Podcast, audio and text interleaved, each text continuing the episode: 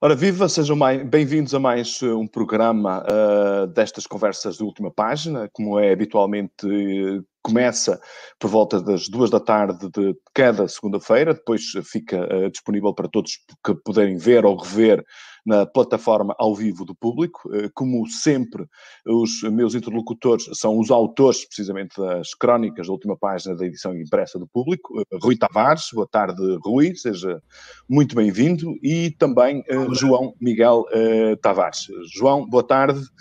Vamos a isto. Uh, vamos começar, portanto, com uh, citações dos vossos textos uh, da última página publicados na última semana. Eu começava, portanto, esta conversa para nós aqui discutirmos com uma citação de um dos textos do João, em que, falando sobre. O pretexto foi a revelação sobre a forma como a Ground Force foi privatizada, portanto, a sua maioria de capital, e o João escrevia que o problema de Portugal não é só haver muita gente pobre embora esse seja evidentemente um grande problema. É também os nossos ricos serem, em primeiro lugar, ricos em dívida e operarem segundo a lógica da famosa butade. Se eu, tive, se eu dever 10 mil euros a um banco, o problema é meu. Se dever 10 milhões, o problema é, é, do banco. Portanto, isto aqui está implícito não apenas uma crítica ao processo em concreto, da, da forma como uh, eh, 50,1% do capital da Ground Force passou para a esfera do empresário privado, mas também uma prática muito antiga que uh, vem desde a história das primeiras uh, reprivatizações, uh, segundo a qual normalmente o capitalismo português paga aquilo que comprou com o pelo do próprio cão, como se costuma dizer, com os recursos das próprias empresas, ou seja, eh, prescindindo de capitais próprios eh, e, consequentemente, do risco que o investimento de capitais próprios eh, naturalmente segura. O problema, João, e isso estava transparente no teu texto, é que estas práticas que nós julgávamos terem ficado, de alguma forma, ultrapassadas aí algures na segunda metade dos anos 80, princípio dos anos 90, continuam vivas e de boa saúde. Sim, isso é que é extraordinário, não é? Eh, e, e, e, infelizmente não parece que ainda hoje em dia elas já tenham sido removidas como nós esperávamos que tivessem sido removidas, nomeadamente depois do, do da queda da PT e da queda do BES. Um, e é isso que é sempre um bocadinho desolador, não é? Porque nós muitas vezes, e eu muitas vezes aponto o dedo uh, aos tempos do governo José Sócrates, a tudo aquilo que aconteceu com Ricardo Salgado e a sua ligação tão próxima a Manuel Pinho e a José Sócrates, mas há, há, há numa coisa que nós temos que fazer justiça ao, ao antigo primeiro-ministro. Não é uma prática exclusiva dos governos PS, é de certa maneira uma, uma prática exclusiva do arco de governação de toda a nossa democracia. E, e porquê é que eu falo do arco de governação? Porque o que é triste em casos como este é que o Estado está sempre metido ao barulho está sempre de alguma maneira metido ao barulho. E neste caso uh, falava-se das proximidades entre, entre Casemiro e Miguel Relvas e que isso terá uh, despoltado ali alguma situação de favor. É porque muitas vezes, há gente, e houve, houve, leitores que me responderam a dizer ah, mas isto é próprio do capitalismo, não é? Mas nós às vezes eh, convinha... Uh, distinguir aquilo que é o capitalismo numa sociedade de economia de mercado uh, minimamente saudável e aquilo que é o capitalismo em Portugal. E não são duas coisas coincidentes. Não são todas duas coisas coincidentes. Uh, uhum. E, e deixa-me só, ainda antes de avançar, só para explicar porque é que não são coincidentes, há, há, a questão do risco nos investimentos e a questão de colocar o seu próprio capital. Porque uh, convém fazer aqui, às vezes, alguma subtileza porque é evidente que eu, eu também conheço casos de, de, pessoas que tentaram de repente fazer um empréstimo de 100 mil, 200 mil euros e o banco pede-lhe tudo. Ou seja, tens que estar ali e empenhar a tua casa de família. E, e, e se for preciso também, uh, precisas da assinatura do teu papá para dizer, olha, se o seu filho não conseguir um, ehm, pagar e se este negócio correr mal, então você tem que chegar lá como fiador e chegar à frente com o dinheiro é evidente que se este tipo de exigências for uma grande constante, isso faz com que as pessoas não arrisquem, não é? Quem é que arrisca no negócio se no dia seguinte tem um grande perigo de ficar sem casa e ficar na rua? Mas é uhum. é por isso que se, supostamente nos bancos servem os departamentos que avaliam a força do teu investimento e a solidez da tua ideia. E é, e é supostamente por isso que Exatamente, e é para isso que servem os departamentos de risco do, dos bancos. Mas o que é que se passa em Portugal? Dá a ideia que há departamentos de risco nos bancos que exigem tudo e um par de botas para um pobre desgraçado que vai eh, tentar encontrar um empréstimo de 200, 300 e 500 mil euros, que são empréstimos relativamente irrelevantes, em relação aos quais os bancos deveriam estar disponíveis para emprestar se quisessem fazer parte de uma economia dinâmica e ajudar um, a própria economia de um país a avançar, aí pedem tudo e um par de botas. De repente, parece que quando tu lá chegas e pedes 500 milhões, como nós vimos em casos como, como foi a questão do BCP e outros cristais, uh, em que parece que bastam as ações para servir de uh, para, para, para, servir como garantia do empréstimo gigantesco que tu, tu vais fazer. E portanto, uhum. aí, evidentemente, aí tu já não precisas dar a tua casa, nem evidentemente não conta para nada a assinatura do teu pai, nem do teu avô, não é? O que é que hum. conta? Neste conta caso, a tua proximidade caso... com o poder. E é esse o problema, é aí que nós voltamos ao Estado, é que conta sempre a proximidade com o poder. Neste caso em concreto, até pode ser uma, uma, uma circunstância mais grave, ou seja, a, a, Ground Force, ou a maioria do capital do Ground Force, foi uh, adquirida, portanto, com, uh, os, uh, com as, as, comissões de gestão que Casimiro conseguiu acumular nos anos subsequentes a essa, essa privatização, e o pagamento do valor só foi feito depois dessas comissões terem sido pagas, ou seja, é daquele tipo de casos em que qualquer um de nós poderia concorrer a uma privatização daquelas, ou seja, eu entro sem dinheiro absolutamente nenhum, tenho a garantia de que a empresa vai libertar recursos mais que suficientes para eu poder pagar aquilo que uh, tem a ver com o ato de compra propriamente dito, e portanto é, é, uma, um, é uma questão ainda mais uh, complicada e do ponto de vista ético dos interesses do Estado uh, mais duvidoso. Não, se tu quiseres ser generoso para o lado do, do Sr. Casimiro, poderás sempre dizer sim, mas se ele não conseguir pôr a empresa a dar dinheiro e a dar rendimentos, a empresa afunda-se, portanto fica com a dívida da empresa e fica com a dívida do dinheiro que supostamente uh, teria pedido, não é? Nós podemos dizer que, certo, mas é preciso ser bom gestor para ainda assim receber alguns prémios de gestão.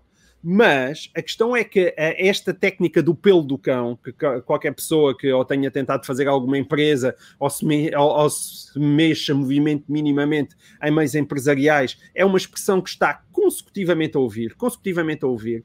O que se passa é que a questão do pelo do cão é de facto uma técnica muito, muito habitual em Portugal e que só é feita quando tu tens amigos nos bancos. Porque se não tiveres amigos nos bancos, não há cá pelo, não é? Dás-te o pelo, dás o cão e dás, como eu estava a dizer, o pelo do cão do pai e toda a gente envolvido. Agora, só se tu tiveres amigos, só se tu. Uh, frequentares certos meios, é que tens o privilégio de fazer isso, porque o pelo do cão envolve também aquilo, como eu referi no texto, que é o período de carência. Quer dizer, ok, você agora empresta-me este dinheiro, mas eu só daqui a dois anos é que lhe vou começar a pagar. E que, que, qual é que é o banco? Quer dizer, eu, eu, eu comprei a casa onde estou neste momento, quer dizer, fui ao banco e pedi, e agora dei-me aí também um, dois anos de período de carência até eu passar a pagar o meu empréstimo. Alguém tem isso, quer dizer, pode acontecer de repente se for uh, enfim, um grande cliente de um banco, mas as pessoas normais não têm. E, portanto, aquilo que é os departamentos de risco substituem a análise dos méritos do negócio pela análise dos méritos da carteira telefónica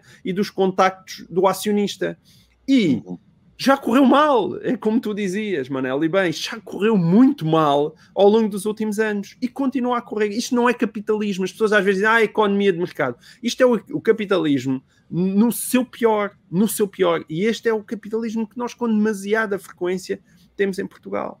Capitalismo patrocinado pelo Estado. Rui, uh, que te parece? Isto é, uh, não diz nada de muito positivo sobre os nossos poderes, não é? sobre o poder público, sobre o poder político, mas também não diz nada de muito positivo sobre aquilo que é uh, o nosso empresariado, ou seja, da nossa cultura de risco ao nível da economia de mercado. Bem, costuma dizer-se, e com, com alguma razão, ironizando com muitas pessoas da minha família política, que quando se mostra um exemplo de uma tentativa de sistema socialista que correu mal, normalmente diz sempre: não, mas, mas isso não é bem socialismo, porque socialismo mesmo era outra coisa que nunca foi implementada, e portanto aquilo que há naquele sítio onde correu mal, na União Soviética, na Venezuela, onde quer que seja, não é exatamente socialismo. E, e eu estava a ouvir-vos e acho que também existe a mesma versão em capitalismo. Quer dizer, uh, epá, isto aqui corre mal, mas. Já houve sítios onde o capitalismo foi bem não é bem não, não é bem o capitalismo, mas já houve sítios, é onde vai chegar o meu argumento, onde, onde o socialismo foi bem aplicado. Ah, o socialismo está bem, onde, onde ah, socialismo... Isso é do comunismo, do comunismo. Oh, bem, enfim, quer dizer, comunismo, socialismo e capitalismo são modos de. Uh, uh, de ter propriedade e modos de produzir que coexistem no mesmo sistema. O erro esteve no nosso século da, da, das ideologias, uh, no século XX, nomeadamente, pensar que eram sistemas que se desinstalavam um para instalar outro. E que, o, por sua vez, gera estas discussões uh, intermináveis que nós temos em que o capitalismo correu bem nos Estados Unidos. Bem, mas os Estados Unidos têm segurança social, têm uma série de coisas que até nos Estados Unidos são atacadas por serem socialistas. Uh, bem, e em Portugal não corre bem porque é o capitalismo à portuguesa, portanto, não é, não é a parte do capitalismo que, que é má, é a parte do à portuguesa, do amiguismo, do nepotismo, etc. Bem, a verdade é que nós somos uma economia semi-periférica, estamos na orla dos países ricos, não temos uh, enormes riquezas naturais, uh, e se tivéssemos também, não sei se isso não seria apenas mais um balão de ar para o tipo de sistema que nós temos, em que coexistem apadrinhamento, uh, fatores mercantis, fatores depois que não são tão mercantis, ou seja, de socialismo para os ricos e de capitalismo para os pobres em simultâneo.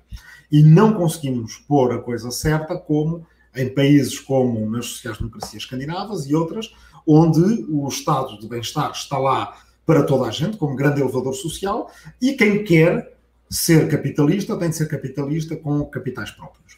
Uh, mas isso é um exemplo de alguma coisa que funciona muito bem nos dois planos, no plano mais social e no plano do, do capital. Agora, o que nós temos em Portugal é uh, algo que é também endémico, nós vemos o pagar com o pelo do próprio cão Uh, ainda recentemente estava a ver e tem impacto numa, numa área a que todos estamos ligados de uma maneira ou de outra, o jornalismo.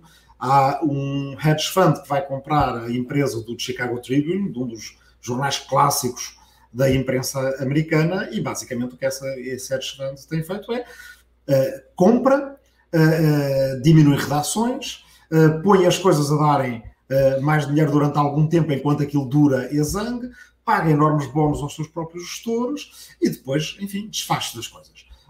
No, no, no, fim de contas. E, portanto, isto não é, não é exclusivo de Portugal. O que temos aí sim um problema em Portugal é que nós continuamos sem achar onde é que está o nosso, o nosso modelo de desenvolvimento e como retirá-lo de, um, de, uma área uh, onde nós nitidamente não vamos ter sucesso, que é dos baixos salários, baixas qualificações, por um lado, e depois, por outro lado, uh, um acesso ao capital que não temos. Portanto, é um capitalismo de facto descapitalizado.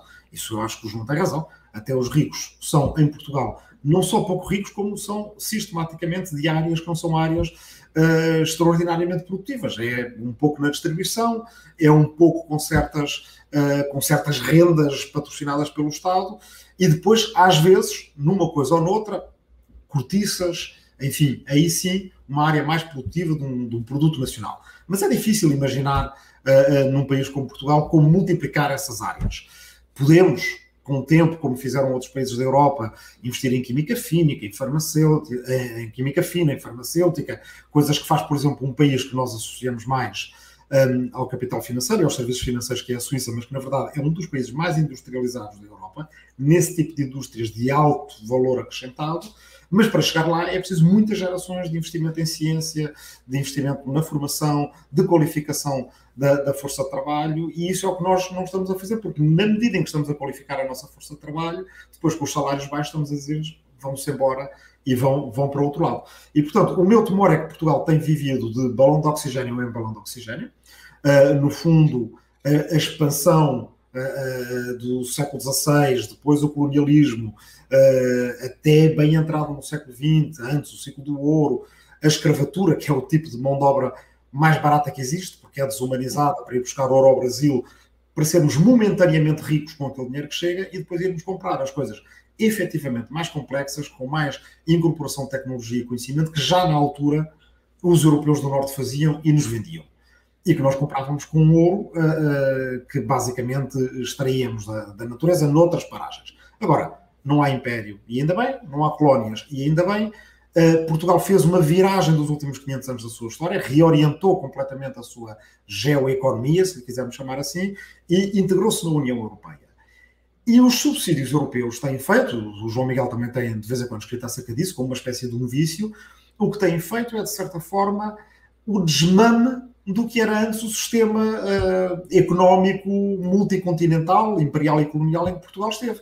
Mas isto não vai durar, não pode durar. E, portanto, Portugal tem que, num destes ciclos, utilizar o próprio ciclo, utilizar, e esperamos todos, com, já com pouca esperança, que seja com o dinheiro do PRR que vem agora, para poder dar um salto de, de, de etapa, um salto de, digamos, de, de, paradigma, como se costuma dizer, embora não, aqui não seja bem aplicado, basicamente abandonar a sua meta só da convergência com a média da União Europeia e tentar ser uma economia e uma sociedade mais de vanguarda no quadro da própria União Europeia, porque se não o fizer, eh, nós não, não vamos ter muito mais oportunidades de tentar essa subida de divisão.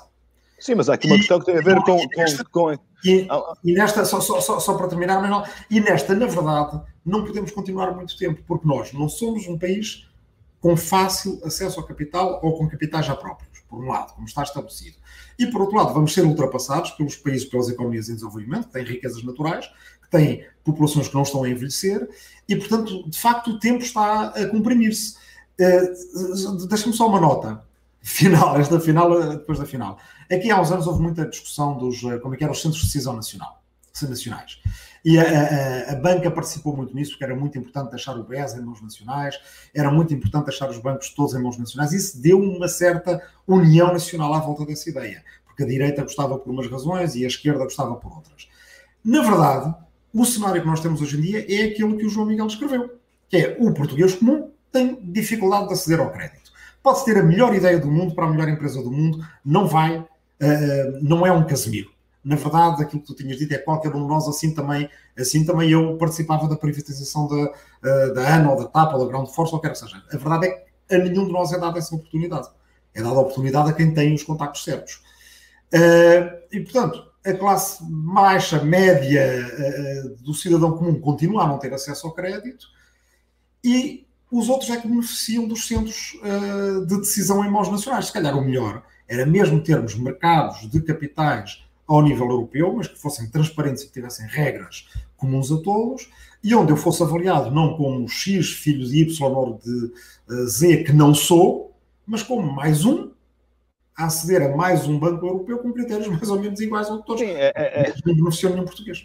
A, conclu a, conclusão que nós tiramos de passados estes anos todos dessa relação de intimidade entre o Estado uh, e o capitalismo uh, é que nós, no, desde os anos 60 até, até a, a, primeira metade dos anos 90, tivemos taxas de investimento bastante elevadas, taxas de investimento empresarial bastante elevadas, e na sequência dos processos de privatização, onde entraram claramente uh, lógicas de natureza clientelar ou de proximidade, de nepotismo ou de proximidade ao poder político, de qualquer que ela fosse, a partir daí isso isso começou a ser travado e a realidade é que uh, nós temos hoje é, é que um, os portugueses, uh, o capital português, tem muito menos ativos na economia portuguesa do que tinha nos anos 90 ou uh, mesmo até no princípio dos anos 2000. Ou seja, nem na banca, nem na grande indústria, excetuando, enfim, uma, empresas uh, uh, joias tipo a, a BA ou a Navigator, na maior parte de setores importantes, o capital português pura e simplesmente ausentou-se.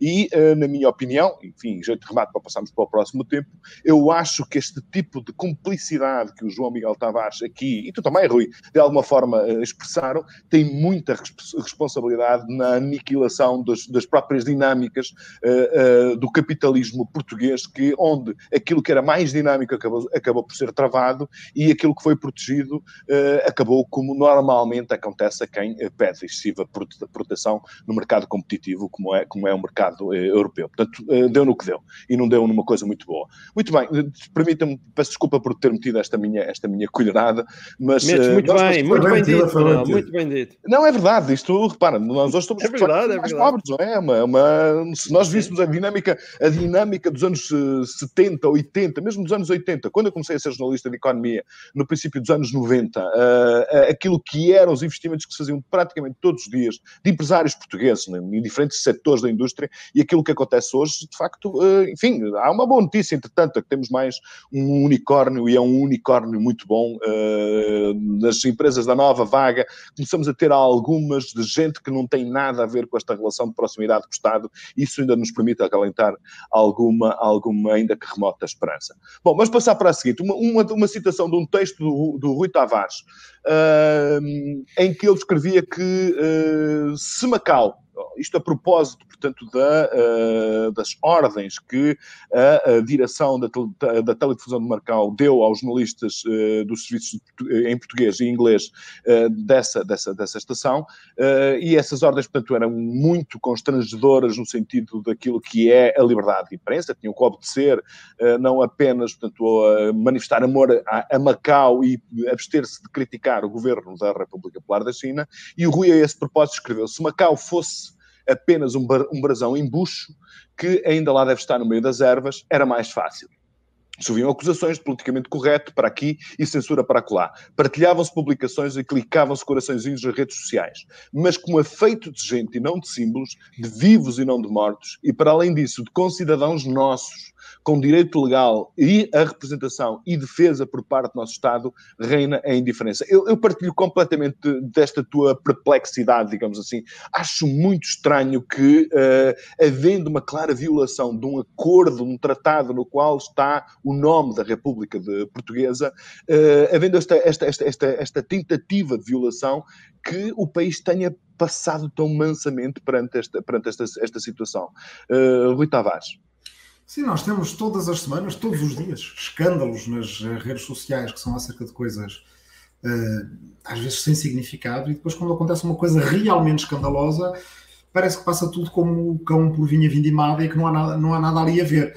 Uh, quando, na verdade, nos outros escândalos, nos artificiais em que aplicamos tanto o nosso tempo, muitas vezes a nossa opinião é completamente irrelevante ou pouco irrelevante, portanto, pouco serve, e aqui, onde ela pode ajudar a pressionar um governo Uh, que depois nos vamos queixar, que acaba por ser sempre muito cordato e silencioso quando se trata da República Popular da China, mas que também não vê, não pode dizer esse governo que a sociedade civil os tenha, o tenha forçado a agir de qualquer forma, não há, não existe.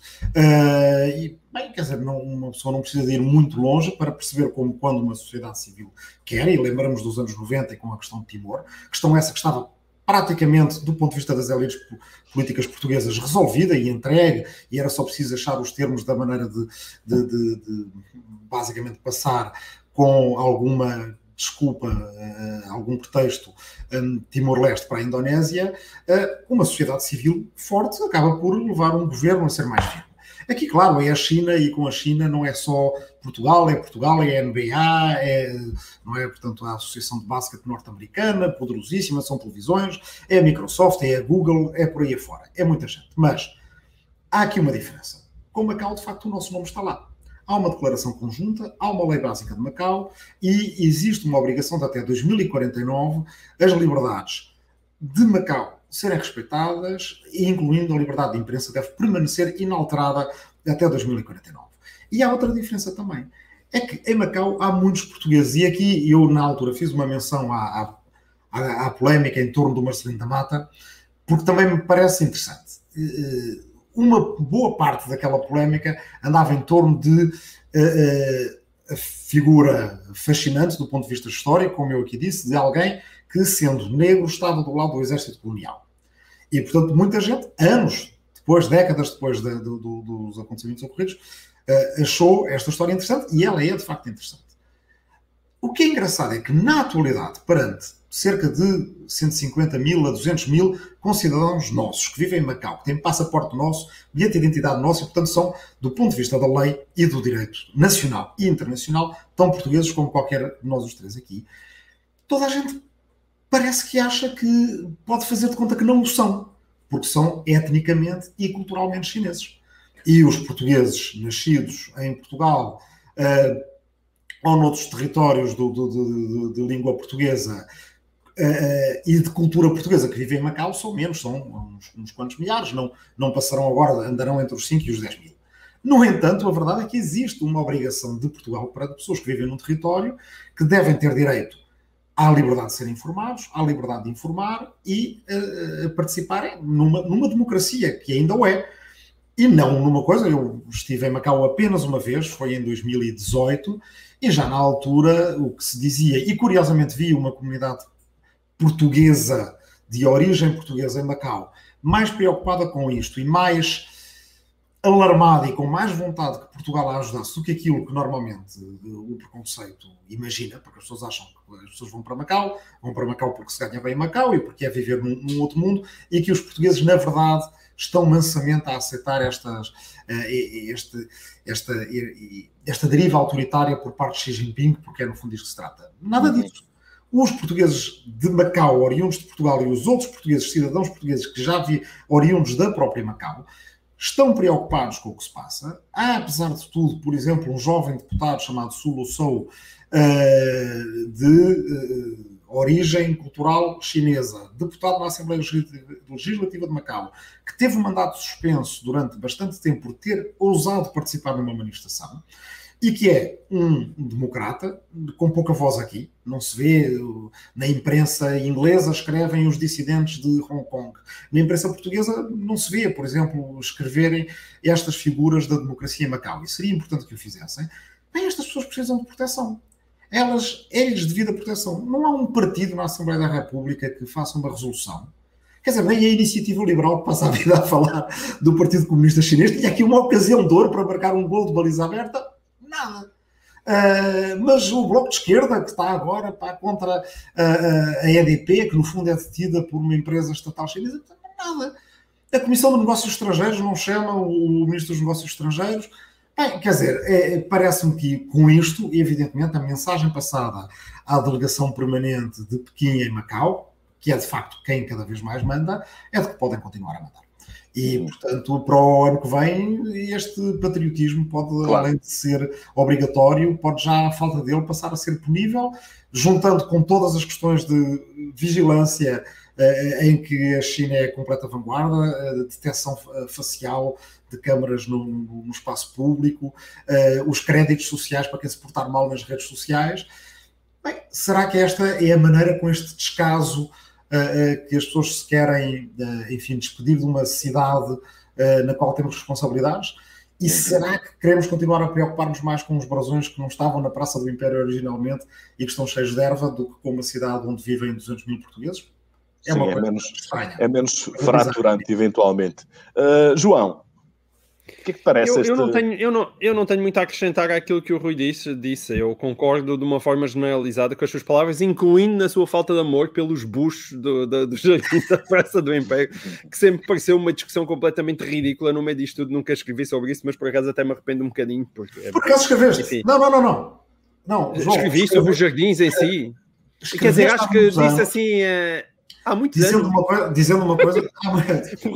Lembra-se melhor do que eu. A memória do historiador tem que, tem que reter. Bolas, para que inveja, Rui. É não, não, mas é bem. Aqui há uns tempos andei a aprender. Mas o que é que eu disse? O que, é, que, é que eu disse sobre o assunto? Ter esquecido de um nome de um líder parlamentar do, do, do, pois do, foi, pois do no, no, Parlamento Europeu. Portanto, a, a memória não é infalível. Mas aqui tenho ideia, que aliás foi dos primeiros lugares onde li, que basicamente aquilo que se pede não é um restauro dos buchos, porque se fossem do, do, dos Sim. brasões em bucho, porque se os fossem restaurar, se fossem restaurar a praça, teriam que os tirar de lá, porque não estavam no plano do continente Eterno. O que se pede é que o Estado meta dinheiro em recriar os brasões claro. do Império. Isso era, Exatamente. se não me engano, o argumento era esse, portanto, Pá, olha, eu não me lembro, eu não me lembro nada de ter escrito isso, mas, eh, mas concordo totalmente com o meu argumento. Porque, Concordas não, contigo, portanto. Com, contigo, concordo, às vezes pode. É, lá, não, nós foi, foi concordamos com aquilo que escrevemos há uns anos.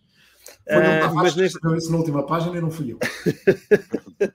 mas é verdade, são coisas completamente diferentes. Uh, no, no, caso de Macau, uh, eu acho. Macau, acho que. Eu, eu nunca fui a Macau, portanto eu conheço mal a situação. Um, mas é verdade que também vive ali um ecossistema muito particular em termos de comunicação social, não é? Que é uma comunicação social subsidiada e estranhamente pujante, quer dizer, muito desequilibrada em nível de uh, jornais diários e, e, tendo em conta a dimensão da, da, população. Eu penso que isso também faz parte do, do acordo. Um, acho que se calhar algum desse dinheiro devia ser investido em Portugal no sentido de, de, de conseguir, como diz o Rui bem, que, que a, a, comunicação social portuguesa se interesse pelo classe passa. Um, eu, eu, acho que não é só com Macau, é de um modo geral, nós damos muito pouca importância a, às comunidades portuguesas fora de Portugal. Uh, tem, há, há, uma dimensão muito grande, mas eu não sinto que a comunicação social ande propriamente preocupada em acompanhar os seus problemas, seja nos Estados Unidos da América, seja no, em Macau, uh, mas de resto eu subscrevo totalmente aquilo que o, aquilo que o Rui disse. Eu não tenho grandes dúvidas para Portugal. Os chineses da EDP e da REN são mais importantes do que os portugueses que estão na China. Um, mas acho que compete a quem faz opinião e como fez o Rui e muito bem, chamar a atenção para isso mesmo. E se calhar alguma atenção uh, da própria comunicação social fica a dica para ti, mas não. Repara, eu aí pá, posso-me defender. Nós fizemos um destaque, fizemos várias chamadas de primeira página, damos imenso uh, lastro. Mas em relação ao escrevemos dois editoriais. Tava... dois não, não, ele estava a fazer, ele falar em questão à opinião, de repente, e, a questão da opinião é, é, de facto uma coisa importante, não é? Eu acho que cada vez mais, até com a questão do push e tudo isso, as pessoas têm uma uma ligação com o digital em termos de notícias e depois com a opinião têm uma relação diferente. Eu, eu, eu não dizia isso, diria isso de, de, de puxar. O Rui, Tavares, um... o Rui, Tavares, fez a comparação com os buchos, eu fiz a comparação com a camisola poveira, ou seja, portanto, era, era isso que eu ia dizer. Com, portanto, no meu papel de... é, em que assim, uma, há uma ministra que se portanto, que decide avançar com, anuncia pelo menos o avanço de uma ação judicial contra uma, uma estilista norte-americana por apropriação indevida da, do património nacional da camisola poveira, portanto, e temos um ministro dos negócios estrangeiros em que vê uma violação uh, a um tratado internacional, um acordo internacional uh, e que uh, pede apenas prudência. Portanto, há aqui claramente certo. qualquer coisa que custa muito a entender. Essa história do... da camisola foi a parolice da semana, essa, essa, esse anúncio do, do, do, processo, realmente. Bom, tu não estás à espera de ir à Pova de Varzim nos próximos uh, três meses. Não, não, a, parol, ah. a parolice não está no caso em si, que é uma história muito engraçada e, e, e, acho que vale imensa pena. Quer dizer, agora daí o Estado português avançar com um processo, vou ali já vai. Sim, isso é que é, isso é, que é completamente ridículo, claro. na, minha, na minha opinião, não é, não é o facto no meu papel hoje de arquivista de, de, crónicas e editoriais que vocês escreviam e, e, que vocês escreveram no passado, ia lembrar precisamente essa comparação que fizeste no editorial entre o escândalo da camisola poveira e, um, uh, e, e, a questão de Macau. Ah, e lembrar que se estivéssemos em Macau, se calhar daqui a nada vinham umas ordens para aparecermos todos de camisola poveira para mostrar o amor à pátria neste, neste próximo live. Exatamente, está aqui, portanto, há, há, há, coisas desproporcionadas que gente tem alguma dificuldade de, de, de entender. Bom, uh, na semana passada nós ficamos com muito, eu pelo menos fiquei, e a responsabilidade foi fundamentalmente, fundamentalmente minha, ficamos sem uh, oportunidade para dar uh, espaço às perguntas que as pessoas que vão assistindo este programa nos, nos enviam, têm a amabilidade e, e o interesse de nos enviar. hoje, portanto, vamos penitenciar-nos por essa falha minha e vamos dar mais tempo aqui, uh, pelo menos a duas perguntas, depois eventualmente poderemos regressar também a outras das coisas que eu tinha aqui elencado como sendo reflexões particularmente interessantes dos vossos textos. Uma delas era sobre aquela fantástica entrevista que eu, uh, muito sinceramente, eu senti que levei um murro no estômago, uh, a entrevista da Ministra das, das Finanças sueca, eu levei um murro no estômago, foi uma lição de cidadania absolutamente extraordinária, e depois também havia aqui um outro tema de, do João Miguel Tavares que tem a ver com uh, o Carlos Moedas, que é maravilhoso, fantástico e super competente, mas tem que fazer mais pela vida, porque senão assim não chega lá. Estes são dois temas que, se nós tivermos tempo, ainda vamos lá, mas muito rapidamente vamos começar aqui com uma das, das perguntas que nós selecionámos para esta, para esta conversa e que uh, tem a ver com o seguinte: é uma, uma pergunta colocada pelo Bruno Santos Branco. Diz ele assim: uh, tenho uma dúvida, já pensei muito acerca disso. Há temas que são comuns nos extremos, esquerda e direita. Depois há moderados também de uma, certa, de uma esquerda conservadora e de uma direita liberal que, no fundo, acabam por estar de acordo em várias opiniões. Os Tavares são esse caso. Portanto, os Tavares, portanto, uh, Vossas Excelências. No fundo, não deveríamos todos ser mais sensatos ou a sociedade tende cada vez mais a criar extremismos? Uh, isto, portanto, é de alguma forma portanto, uma, uma, uma, uma apologia da, uh, da moderação, da procura de compromissos e da recusa em, uh, em ser contra apenas por ser contra. Ainda esta semana o Francisco, o Francisco Uh, ai, ajudem-me, portanto, uh, o nosso colunista escrevia um texto sobre. Que recordava, o, o Francisco Mendes da Silva, peço desculpa, uh, de um texto muito interessante sobre, sobre invocando o Aldo Moro e que vale a pena, portanto, pensar sobre isso. Quem é que quer começar com esta reflexão sobre a moderação versus extremismos? Nós temos falado várias vezes sobre essa questão aqui, mas digam. Posso, se calhar, pegar eu nela para, para, lembrar um cientista político italiano e filósofo, Norberto Bobbio, que dizia que aquilo que distinguia a esquerda da direita não era a igualdade e a liberdade, porque há muita gente que diz que a esquerda é da igualdade, a direita é da liberdade, ele diz não, nada disso. A, a igualdade, a maneira de entender a igualdade distingue a esquerda da direita. A esquerda acha as desigualdades artificiais e acha que vale sempre a pena corrigir as desigualdades a direita tende a achar as desigualdades mais naturais e acha que as desigualdades têm ela si, desempenha, desempenham elas em si mesma um papel que pode até ser positivo para a economia, gerando competição, para a própria sociedade, etc. Depois há versões mais tradicionalistas e menos disto, mas a liberdade não distingue esquerda e direita, dizia ele, distingue os extremos de ambos os lados contra os moderados de ambos os lados. Ou seja, eh, no entender de Norberto Bobbio, eh, a esquerda moderada e a direita moderada são pela liberdade, a esquerda extremista e a direita extremista, são contra eh, a liberdade. Eu devo dizer que eu não me entendo, nunca me entendi a mim como um, moderado. É uma palavra que eu acho que se deve ter tão pouco medo como se deve ter pouco medo de radical. Eu sou radicalmente pelos direitos humanos. Uh, e sou moderado numa série de coisas também, mas não é isso que, estruturalmente, que estrutura a minha visão ideológica. Sou uma pessoa do meio da esquerda, portanto não sou nem de centro-esquerda e não sou uh, de, de, de extrema-esquerda, e portanto é assim, é assim que me entendo, não como, e certamente não como diz o, o leitor de esquerda conservadora. Uh, pelo contrário, até tenho muitos desaguisados que eu considero uma esquerda conservadora. Que é estranho, acho... ele, ele opõe, só, Rui, só para te ajudar nessa tua reflexão, ele opõe a esquerda conservadora à direita liberal, uh, hum. que é aqui, portanto, uma, uma, uma dupla que normalmente uh, não aparece junta. Não aparece junta, não é? Não, não porque a esquerda conservadora pode até ser alguma esquerda uh, que antes era revolucionária, é uma esquerda conservadora hoje em dia e é, e é muito pouco pró-liberal, pelo contrário, até bastante antiliberal, pelo menos em termos de identidades políticas. Uh, agora, bem, enfim, eu acho que o que há também ao mesmo tempo é um cansaço em relação à, à polarização destrutiva dos últimos anos, uh, uma. Um, as pessoas apercebem-se aquilo que essa polarização destrutiva provocou em países como o Brasil, como os Estados Unidos, como outros, Uh, e mesmo nesses países, acho que algumas figuras, a eleição do Biden, por exemplo, é um desses aspectos, mas as últimas eleições locais no Brasil também são. Uh, repara como dois uh, políticos de famílias desavindas brasileiras, como o Bruno Covas, não é? que é uma família tradicional do PSDB brasileiro, mas que em São Paulo é entendido como sendo a direita e o Guilherme Boulos, que vem de um partido uh, que é, em geral, considerado um partido esquerdista, ou PSOL, passaram uma campanha, uma segunda volta de uma campanha eleitoral para a Prefeitura, o tempo todo a dizer calma, a gente não se detesta, sabemos que ambos gostamos muito de São Paulo e ambos uh, uh, vemos no outro qualidades. Isto porquê? Porque começaram a perceber que o próprio eleitorado brasileiro se cansou da polarização destrutiva.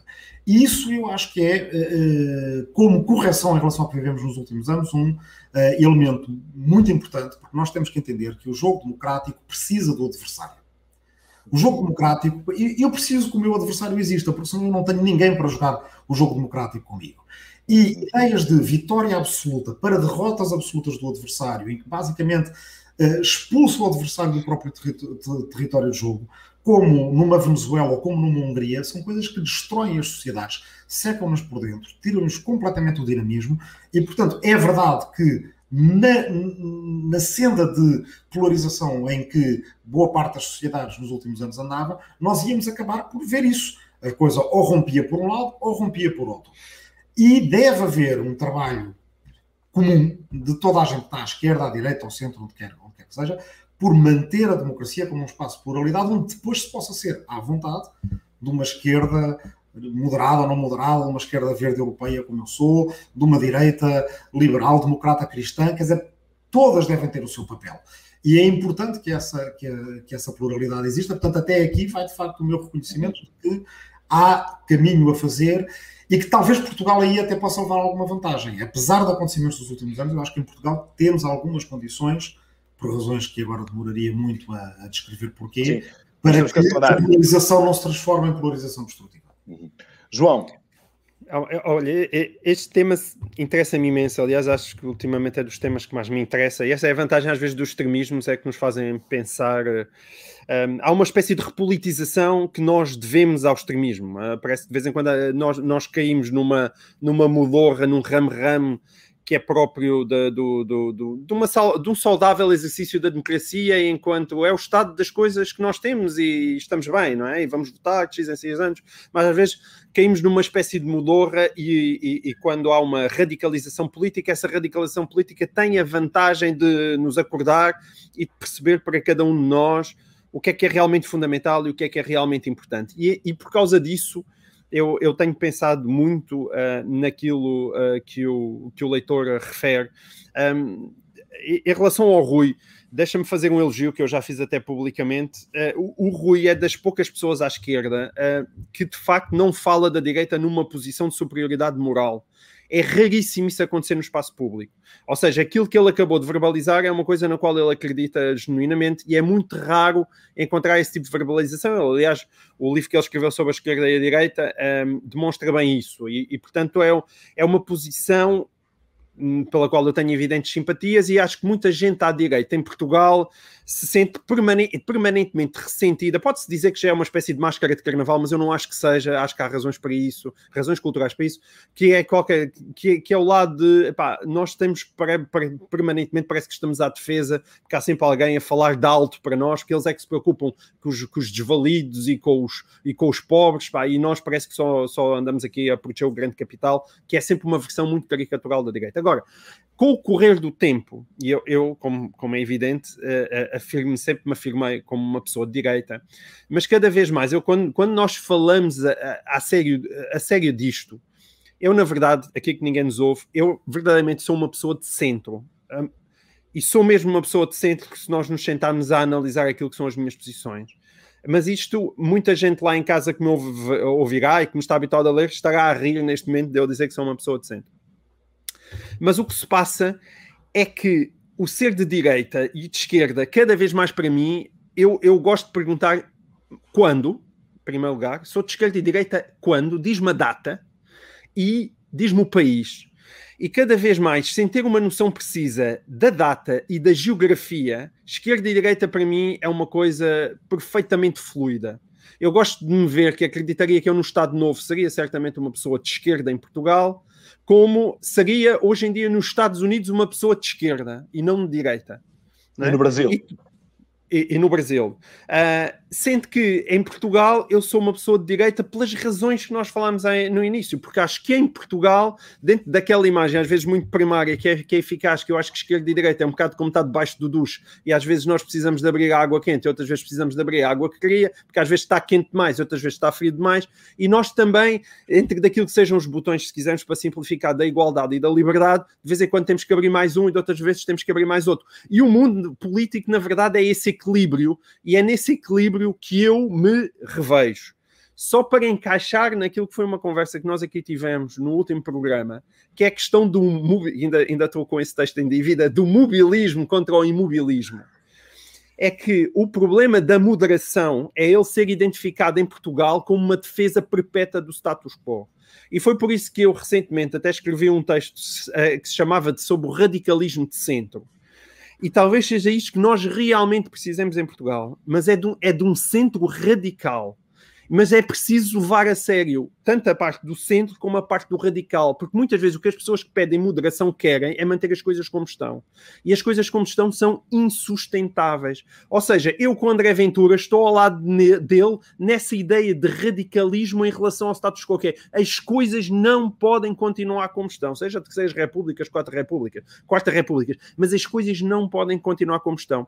E portanto, eu acho que simultaneamente é preciso ser moderado e não há, e como tu dizias, eu ponho-me a falar com o Rui Tavares, nós vamos estar de acordo, se calhar, em 90% das coisas verdadeiramente importantes, porque há uma zona de consenso que exatamente por ser consensual as pessoas já nem discutem, nem discutem, mas durante muito tempo não foram consensuais. Quer dizer, eu preocupar-me com os pobres ou achar que alguém que está no meio da rua deve ter um rendimento mínimo para, para não lhe permitir estar no meio da desgraça e da pobreza e que essa pessoa necessita de assistência, isso hoje em dia é uma, uma, uma conversa pacífica do André Ventura, provavelmente à, à Catarina Martins. Não, não é? é? bem assim, do André Ventura não, não é bem é, assim, não é? Tu vais falar do, do rendimento mínimo. O que o André Ventura claro. do rendimento mínimo é, vai dizer, não, mas eu não estou contra o rendimento mínimo, estou contra o abuso do rendimento mínimo. São coisas completamente diferentes. É, se fores perguntar a André Ventura, então e tu achas que este, este desvalido que ali está, este sem-abrigo, há de morrer à fome sem ninguém o ajudar? Ele vai dizer, obviamente, que não, é evidente que não, que é inadmissível que qualquer Estado deixe alguém à fome e a morrer. É, nós, às vezes andamos aqui a brincar à, falta de consenso, não é? Que também, como diz o, o, Rui, faz parte do jogo democrático. A única coisa que eu quero aqui assinalar é centrismo, sim, mas radical no sentido em que nós não podemos permitir que as coisas continuem como estão.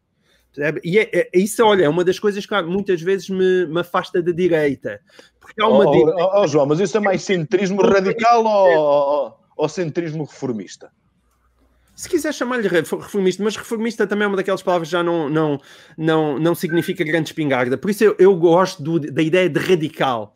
Ou seja, que nós temos que ser moderados, mas não podemos permitir que as coisas estejam como estão, não é? Seja no, na, na, questão do combate à corrupção, das desigualdades, nesta questão do, do capitalismo de compadrio. Isto é uma coisa inaceitável. E às vezes existe à direita eh, uma espécie de direita moderada, que é uma direita de escritório de advogados que eu não estou a dizer que querem, certamente menos Estado, mas aí depois, quando realmente uh, são apertadas e dizem, ok, mas vamos mexer mesmo nisto, existe um lado também, sim, vamos mexer, mas não tanto assim. E eu aí sou de esquerda. E por isso eu, por muitas vezes, para essas pessoas, eu, eu também não sou bem-vindo nessa casa, porque sou, sou demasiado esquerdista, preocupo-me demasiado com a desigualdade e com o elevador social e com, com as pessoas da Cova da Moura, é, porque me preocupa, evidentemente. Sendo que depois, em questões de fraturantes, já vou outra vez para a direita. Mas as pessoas são feitas dessa complexidade. E, e de um modo geral, é esse radicalismo centro que cada vez mais eu me identifico. Muito bem. E é uma palavra pouco usada. Dois minutos cada um para uma última pergunta do Francisco Nini de Castro. É que ele pergu a pergunta é: de que lado estará a Europa na competição Estados Unidos-China? China tem interesse no colapso da União Europeia. Isto é uma questão muito complicada que seguramente vamos ter que falar dela mais lá para a frente, mas uh, temos muito pouco tempo. Uh, uh, Rui e João também. Então, uh, não, a China não tem interesse no colapso da União Europeia, portanto, ao contrário da, da, da, da Rússia, uh, ao contrário de outros poderes revisionistas, a China tem interesse em uh, ter, neste momento, nesta fase do campeonato, três polos, três grandes potências regulatórias. Agora tem interesse em cooptar a União Europeia através da sua maior economia, que é a Alemanha, que tem uma, uma ligação simbiótica à China. Uh, que por sua vez, bem, levava-nos muito longe, mas que nos prejudicou a nós, porque estou convencido que a, mei, a, maior razão da nossa estagnação nos últimos 20 anos não tem a ver nem com o euro, nem sequer com o alargamento a leste, tem a ver com o facto da China ter entrado na Organização Mundial do Comércio, Sim. ter uh, tapado completamente o nosso perfil de exportações. Mas o nosso e da Itália, por exemplo. O nosso e o da Itália e da Grécia também parcialmente e, mas, por outro lado, os alemães ficaram com um mercado enorme para exportar carros alemães e, portanto, agora, neste momento, a, a Alemanha é dos países mais recalcitrantes na Europa a que a Europa tenha, de facto, esteja nessa luta entre Estados Unidos e China, esteja do lado da Europa. Para a Alemanha, a Europa ter autonomia estratégica significa a Europa ser a primeira a fazer um acordo comercial com a China. E, e a Europa de que lado é que está? Está mais próxima dos Estados Unidos ou da China? Que é outra parte da pergunta. Bem, a Europa tem uh, interesses em comum com, com, os Estados Unidos e interesses em comum com a China e deve ter os seus próprios valores.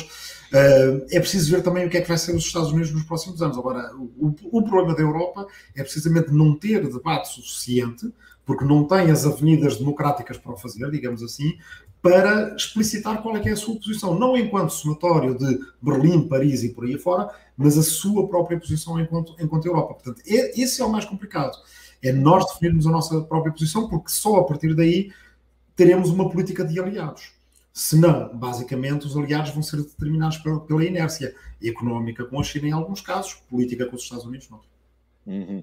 Pois, o problema é esse, como é que se conciliar, como é que se conciliam essas duas partes, económica, fazer uma conciliação entre os interesses económicos e os interesses políticos, uh, isso aí é que me parece mais complicado. João. Eu, eu, olha, isto encaixa naquilo que, que, que vinhamos a dizer anteriormente. Eu cada vez estou mais taoísta e, e, e foi na China. E é, foi na hoje China estás, que... estás imparável, taoísta, radical de centro, fantástico. Não, estás não, tá, mas. Segunda-feira muito produtiva. Não, é, é, é, é, o yin e o yang do. do... Sim, não, é, é, porque. Eh, mas isto, para perceber essas. Eu, eu, cada vez mais estou realmente convencido que o mundo é, é, é, esse equilíbrio e é aí que está a justa medida das coisas. E nós muitas vezes funcionamos como uh, polos opostos e esquecemos de como vale a pena integrar as coisas. E eu dizia isso, a China é taoísta nesse sentido. Eu, eu acho que mais do que procurar uma eliminação do adversário, uh, uh, procura encontrar um equilíbrio onde ela, evidentemente, quer ter um papel relevante. E, portanto, não me parece que o objetivo da China seja afirmar-se no mundo como a única potência mundial, mas sim como uma potência entre as outras potências, até porque a China tem absoluta consciência de que necessita de mercados para as suas exportações. Portanto, nada, nada lhe nada, nada valia a pena. Aliás, olha, ainda eh, para acabar aqui com uma citação do Rui, que ainda hoje ele acabava o seu texto a falar na, na importância da globalização, que há esta coisa de ah, globalização ou não globalização. Isso não é uma questão. A globalização é inevitável.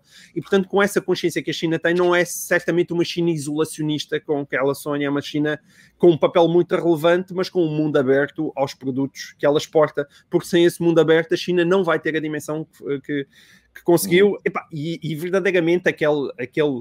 Eu teria que ir para a China durante vários anos para compreender aquele sistema. Acho que é muito difícil percebê-lo a esta distância, daquela espécie de, de capitalismo centralizado a, a partir de uma base comunista, que é uma quer dizer, não, não deixa de ser uma estranhíssima e prodigiosa invenção chinesa ainda que não nenhum de nós ambicione viver lá, tendo em conta o tratamento que eles dão aos direitos humanos.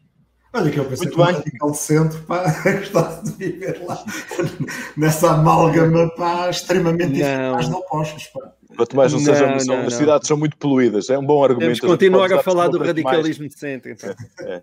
Usa-se assim uma, uma, Não uma, tão uma... poluídas, atenção, Manel, não tão poluídas quanto se pensava, não é?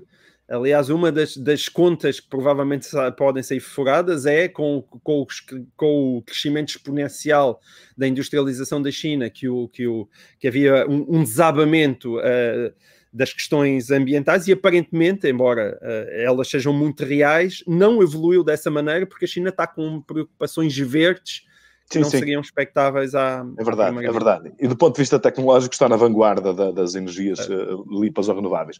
Muito bem, meus caros, já esgotamos o nosso tempo. Uh, muito obrigado a todos que assistiram a este programa ou que vão ainda assistir. Uh, obrigado, João. Obrigado, Rui. Cá estaremos para a semana na mesma hora. vivam. Até para a semana. Para a semana.